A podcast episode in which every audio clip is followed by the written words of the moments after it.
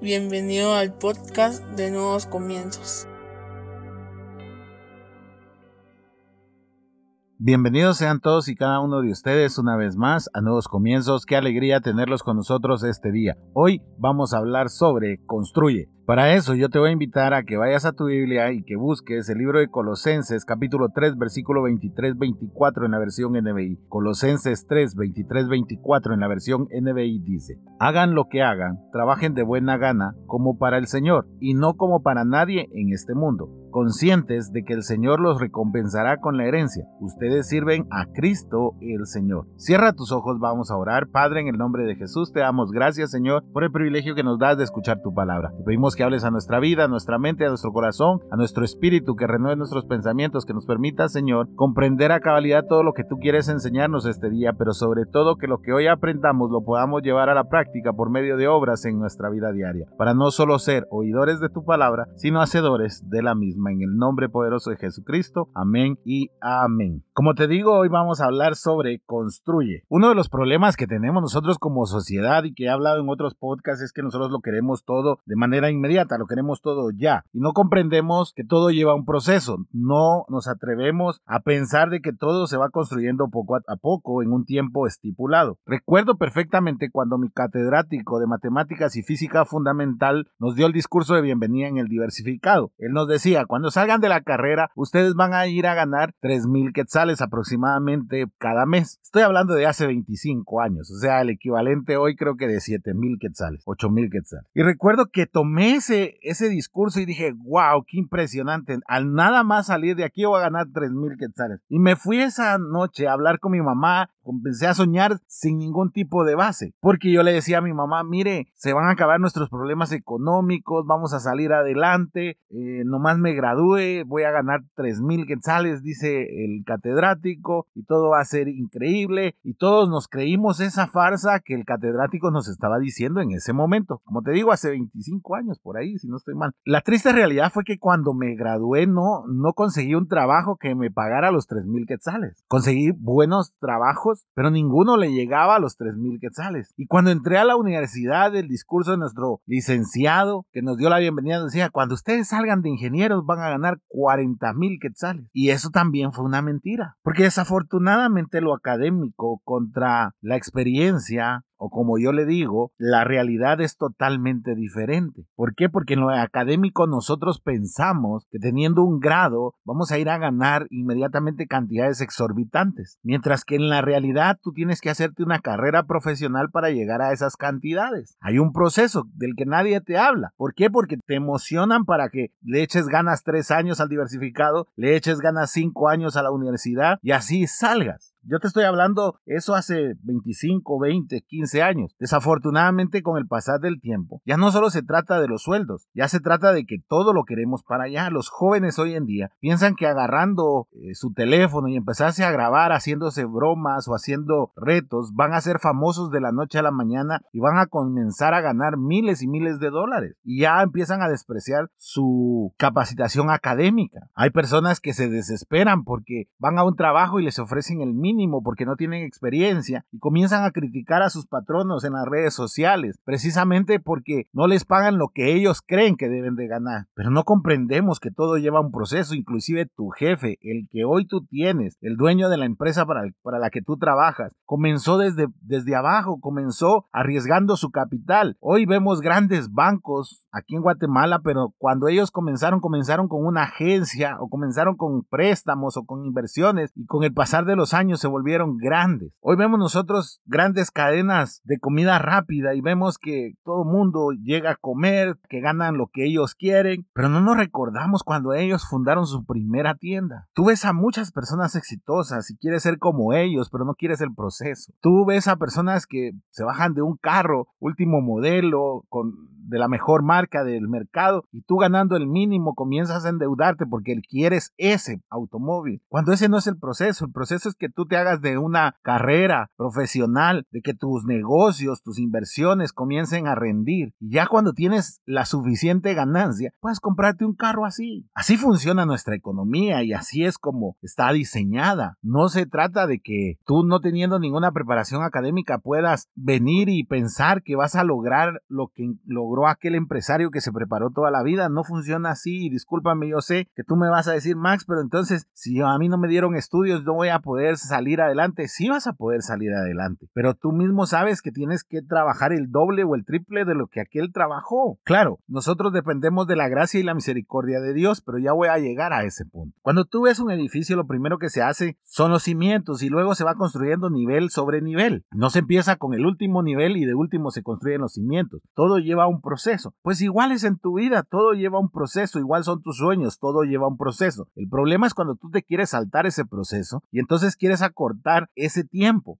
Ahí es donde nosotros comenzamos a arruinar todo. ¿Por qué? Porque buscamos esos atajos que no debemos de buscar. ¿Qué pasa si tú no le pones cimientos a un edificio? Se viene abajo. ¿Qué pasa si no usas hierro o no usas acero? Se viene abajo. ¿Qué pasa si usas los peores materiales? Posiblemente en el primer temblor que haya, el edificio se venga abajo. ¿Qué pasa si tú sin ningún tipo de experiencia te pones a construir tu casa, vas a comprar los bloques, el cemento y comienzas a construirla? Te vas a dar cuenta que posiblemente la pared va a estar torcida, la pared se va a caer, vas a desperdiciar mucho material no vas a saber cómo levantarlo, porque eso hay un proceso, por eso hay aprendices de albañilería, hay albañiles, hay maestros de obra. ¿Por qué? Porque el proceso de la experiencia se va ganando con el tiempo. Por eso es que yo te digo, debemos de construir, por eso es que debes de construir tú en tu vida. Y por eso utilicé este pasaje que dice que cuando trabajemos lo hagamos para el Señor, o sea, lo hagamos con excelencia, lo hagamos bien. Hay gente que comienza hoy a trabajar y, y hoy mismo se comenzó a quejar porque el escritorio no les gustó, porque la computadora es muy lenta, porque el internet no funciona y solo son quejas, esos no son trabajadores excelentes, esos no son personas que están quemando esos procesos para construir algo mejor en su vida, sino todo lo contrario, en el momento en el que hay un recorte de personal son los primeros a los que van a sacar. ¿Por qué? Porque no son buenos trabajadores. Yo no estoy diciendo que no hay empresas en las que explotan a sus trabajadores, no lo estoy diciendo. Lo que yo estoy diciendo es que si tú tienes un trabajo y te has mantenido en él y te han pagado a tiempo y tú estás recibiendo lo que tienes que recibir a causa de tu trabajo y tú lo estás haciendo mal, entonces estás en problemas. ¿Por qué? Porque tú estás acortando esas distancias que no te permiten construir, sino que todo lo contrario, simple y llanamente siempre vas a estar en el mismo lugar. Desafortunadamente, en la iglesia igual se ha metido ese pensamiento. Se ha metido el pensamiento de que yo lo único que necesito es una palabra profética para alcanzar mis sueños y sabes una cosa, no es cierto. Y yo sé que ahorita los religiosos empezaron a molestarse conmigo, pero no es cierto. A mí me pudieron haber dicho, cuando yo tenía 8 años, que yo iba a ser un empresario. Pero si yo toda mi vida me la paso holgazaneando, si toda mi vida me la paso dentro de la iglesia sin buscar trabajo, sin hacer absolutamente nada, no puedo venir en mi juventud a alegarle o a reclamarle a Dios porque me dio una palabra cuando yo era niño de que yo iba a ser empresario, pero por esa palabra yo desperdicié toda mi vida. Desafortunadamente, en las iglesias hay prédicas de mañana a esta hora. Hay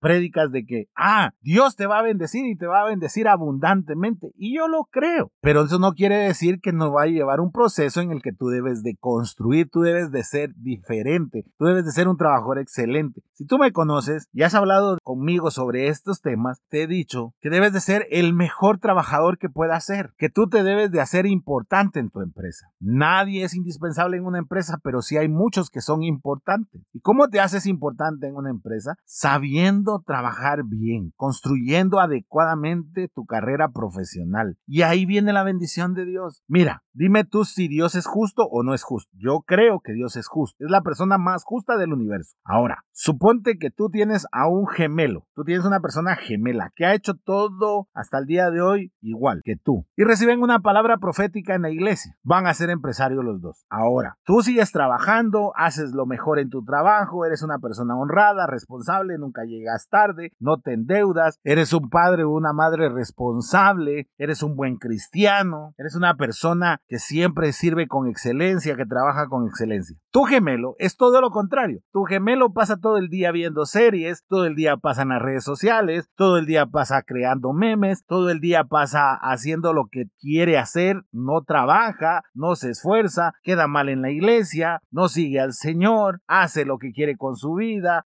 Ahora dime tú, si Dios es justo, ¿va a bendecir igual a esa persona, a tu gemelo, que a ti? ¿O va a ser diferente la bendición? ¿Te das cuenta? No dependes tú de una palabra profética. Depende de que tú comprendas que si vas a hacer un trabajo, lo hagas como que lo estás haciendo para Dios, que lo hagas con excelencia, que construyas con excelencia. Y esto es que en todo, no solo en tu carrera profesional, en tu, en tu vida personal. Mira, tú quieres un matrimonio exitoso, tú quieres un noviazgo exitoso, tú quieres buenas relaciones con las personas. Entonces es una persona educada, sé una persona honesta, sé una persona sincera y sé una persona humilde, una persona que valora las demás, que las trata como igual, que no hay nadie que sea más importante que otro. Entonces tú vas a poder lograr tener todo eso. Pero si tú eres alguien que llega un ingeniero, que llega un arquitecto, que llega un pastor, que llega un apóstol, que llega un profeta, que llega el presidente y tú te desvives por ellos y abandonas a los que siempre han estado contigo, entonces no me estés diciendo que te va a ir bien, que tienes buenas relaciones personales, tú lo que tienes es interés en escalar posiciones y eso no es construir, eso es escalar y eso no te lleva nada bien. No sé si me estoy explicando.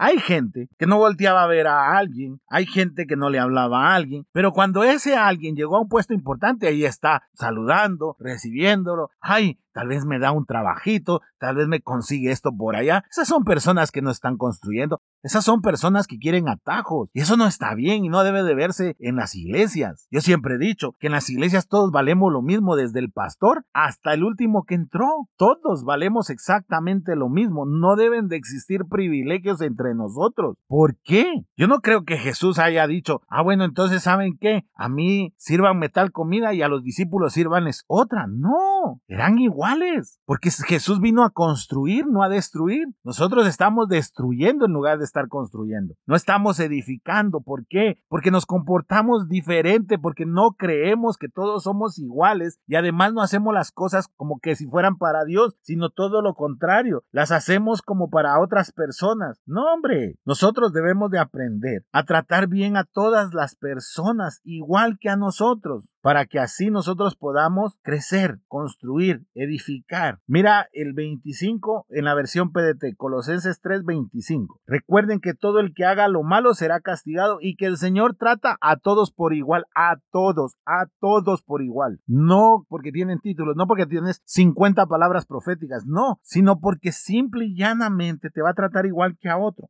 Y ahí el Señor va a tomar la decisión de qué tipo de bendición mereces, dependiendo del trabajo que has hecho. Tú no puedes tener una buena relación con tu novia o con tu esposa, con tu novio o con tu esposo, si siempre los tratas mal. Yo tengo una pareja conocida por aquí, por la colonia, que mis hijos se asustan cada 15 días más o menos, porque estamos de lo más tranquilo en la casa y de repente se oye un golpe durísimo a la puerta. Y ya sabemos que va a empezar el lío. Y mira, se gritan, se dicen lo que quieren esa pareja y el muchacho agarra su carro, se va, se va toda esa noche y al otro día ya están como que nada, salen a la calle de la mano, felices y contentos para todo el mundo, pero cada 15 o cada 8 días están matándose uno con el otro. Ellos no pueden tener una relación buena. ¿Por qué? Porque no están teniendo una relación como que fuera para con Dios, sino todo lo contrario, solo quieren apariencias y desafortunadamente cuando tú no construyes, tú vives de las apariencias. Por eso te hacía el ejemplo del carro al principio, porque un empresario puede comprarse ese carro que ya está establecido. Una persona puede mantener un carro de alto perfil, pero tú te vas a endeudar con tu tarjeta de crédito para sacarte ese carro. No va a alcanzarte ni para la gasolina y menos para el mantenimiento. Es risorio que hoy en día hayan personas que compraron su vehículo pero no tengan una casa en donde parquear el vehículo. Lo primero que deberían de tener es una casa y después el vehículo. Prefieren invertir invertir 100 mil, 200 mil, 300 mil quetzales en un vehículo para que todos los vean bien, pero no invierten ese dinero en su casa para vivir bien o para comprar ese terrenito y empezar a construir su casa. ¿Sabes por qué? Porque eso no es atractivo para la sociedad. Porque eso no llama la atención, porque eso no te lo envidia la sociedad. Pero que bajes tú de un buen carro, un último modelo, la gente se queda impresionada. Dice, wow, qué exitoso es ese tipo. Cuando tú debes todo eso. Una de las pláticas pláticas más recurrentes que yo tengo con mi jefe es cuando comenzamos a ver la cantidad de vehículos de las marcas más caras que hay en el mercado. Y me dice mi jefe, ¿sabes una cosa? Yo tengo un montón de amigos que por tener un carro así no comen, no comen, no tienen para comer. Y me dice él, porque son apariencias. Y yo me pongo a pensar y digo, estos son los edificios que se construyen sin acero, sin cimientos, sin hierro, y que al primer sacudón se van a venir abajo. Mira estos que tienen sus teléfonos de súper alta gama y no tienen saldo. Y cuando tú les pides prestado el teléfono y dices, dame una llamada, te dicen, no te vas a tardar. O siempre están buscando la oferta de cuádruple de saldo. Yo no me estoy burlando de esas personas, sino que estoy diciendo que están mal porque prefieren invertir en un teléfono que todo mundo se los desea, a invertir en un plan en el cual, aunque tengan un teléfono de más baja gama o de baja gama, pero que siempre tengan saldo, que es lo importante. En el teléfono lo importante es que siempre puedas llamar, no lo importante es que tenga la mejor cámara, la mejor pantalla, que tengan los mejores juegos. No, no eso es lo importante. Le hemos dado vuelta al asunto y por eso que ya nadie construye. Por eso es que las personas hoy no trabajan como para Dios, sino que hacen lo que quieren, como quieren, y piensan que engañan a todo mundo. Y posiblemente lo hacen, pero tú nunca vas a engañar a Dios. Dios siempre va a estar viendo qué estás haciendo, y esa es la recompensa que te espera. Por eso que es tan importante que nosotros debemos de construir. Como te digo, esos maestros que nos decían van a ganar tanto y van a ganar tanto, la verdad es que ellos creo que no han trabajado a nivel profesional, sino solo magisterialmente. Y por eso tenían esa idea. Cuando yo salí de mi diversificado, comencé ganando 300 quetzales. Me llevó cerca de 6, 7 años para llegar a ese sueldo que él decía. Sacrificios, sí, muchísimos. Yo le comentaba hace poco a mi familia y le decía, Pensar que el primer viaje que yo hice al extranjero solo llevaba 15 dólares en la bolsa y los tenía que reintegrar a la empresa. Y les dije, y pensar que 10 años después, cuando me fui a mi luna de miel,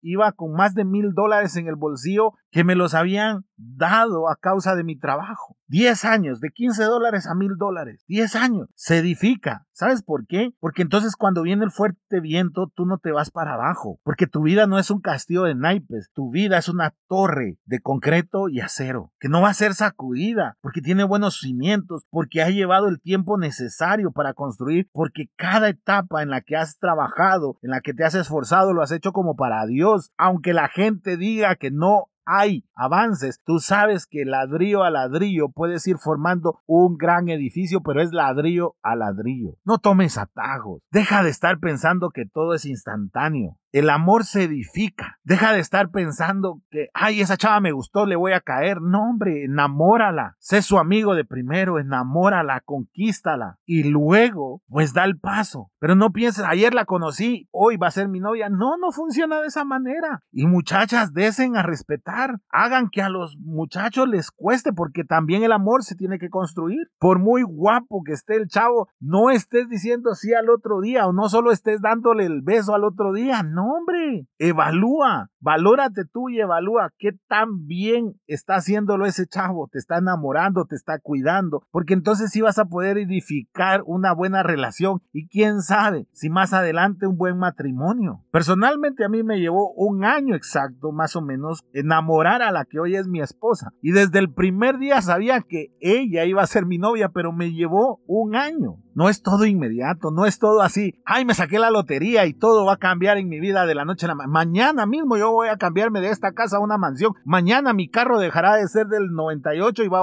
a ser uno super moderno, un Tesla, un eléctrico. Ay, mañana voy a dejar de, de ya no tener saldo y mañana voy a tener el mejor plan en la telefonía. Ah, no, mañana voy a ser gerente. Me van a llamar hoy que me, que me contrataron para ser analista de datos. Mañana me van a dar la gerencia. No, no funciona así. Trabajo, trabajo, trabajo, esfuerzo, dedicación, paciencia, esmero, excelencia. Así se construye, así se edifica cada etapa de nuestras vidas. Yo te estoy diciendo y te he dado la muestra aquí de a nivel profesional y a nivel personal. Y espiritual es igual. No creas, no creas, ay, mañana me va a venir una gran revelación porque mañana me toca predicar, mañana me van a dar el privilegio. No, en el anonimato tú aprendes, lees la palabra, oras, tienes intimidad y Dios que te ve en lo privado te va a recompensar en lo público. Otra vez edificas bien, construyes adecuadamente. Esfuérzate. Si no te esfuerzas en ti, ¿en qué te puedes esforzar entonces? Construye, construye una vida que valga la pena. No una vida que todo mundo aplauda. Oye lo que te estoy diciendo, una vida que valga la pena, no una vida que todo mundo aplauda, una vida que Dios aplaude. Eso es diferente, porque yo te puedo decir que he visto a muchos aplaudir vidas endeudadas, he visto a muchos aplaudir vidas llenas de engaño y mentira, he visto a muchos aplaudir ministros que tienen una doble vida, he visto a muchos aplaudir vidas que no conocen el amor, que no tratan bien a su familia. Es mejor que esa vida la aplauda Dios,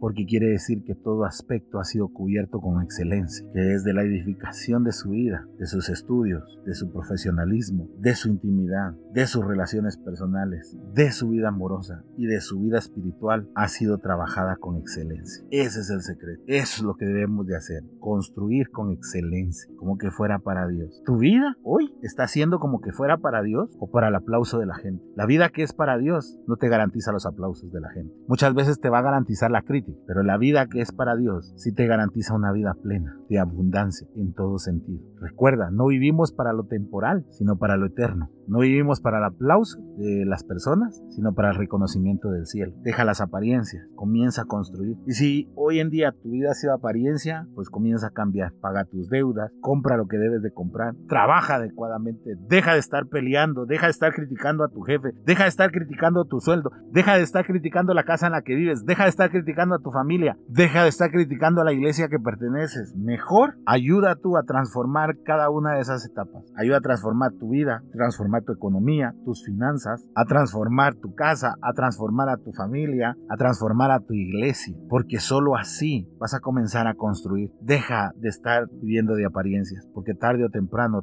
esas apariencias te van a destruir. Mejor construye con buenos cimientos, con buenos materiales. Y el mejor material que tú puedes poner ahí es la excelencia con la que sirves y vives para Dios. Cierra tus ojos. Vamos a orar. Padre, en el nombre de Jesús te damos gracias por estas palabras. Sabemos que debemos de construir en nuestras vidas. Sabemos, Señor, que debemos de construir profesionalmente, espiritualmente, personalmente. Permítenos construir y edificar, Señor, nuestra vida, edificar la vida de los que nos rodean, edificar la vida de nuestros conocidos, Señor. Que no busquemos atajos, sino que, Señor, si vamos a trabajar, lo hagamos siempre como que fuera para ti, que lo hagamos con excelencia, que lo hagamos bien, Señor, que no nos estemos quejando todo el tiempo, sino todo lo contrario, que siempre nos estemos esforzando con pasión, con dedicación, con esfuerzo, con valor, con excelencia, para que la recompensa no venga del aplauso de la sociedad, sino que venga de ti, Señor. Porque tú tratas a todos por igual, por lo mismo nosotros debemos de esforzarnos cada día para recibir la mejor bendición, para recibir lo mejor que tú tienes. Gracias, Señor. Gracias Señor por esta palabra. Transforma nuestras vidas, transforma nuestra manera de pensar y permítenos Señor avanzar construyendo y construyendo adecuadamente, etapa por etapa, proceso por proceso. Gracias Señor, en el nombre poderoso de Jesucristo. Amén y amén. Espero que este podcast haya sido de bendición para tu vida. Yo te voy a pedir que lo compartas en tus redes sociales. Suscríbete a los diferentes canales en donde lo publicamos. Recuerda, miércoles, sábados y domingos hay un nuevo podcast para ti. Que Dios te bendiga.